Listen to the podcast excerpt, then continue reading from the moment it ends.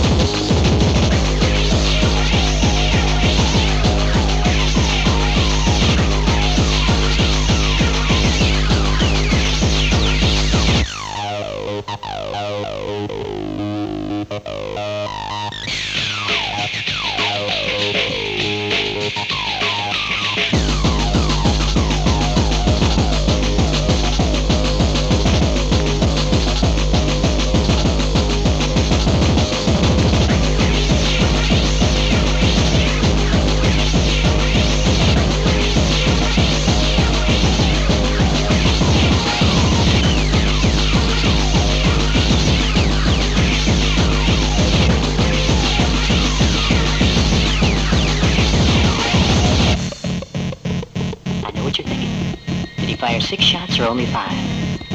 To tell you the truth, I forgot myself in all this excitement.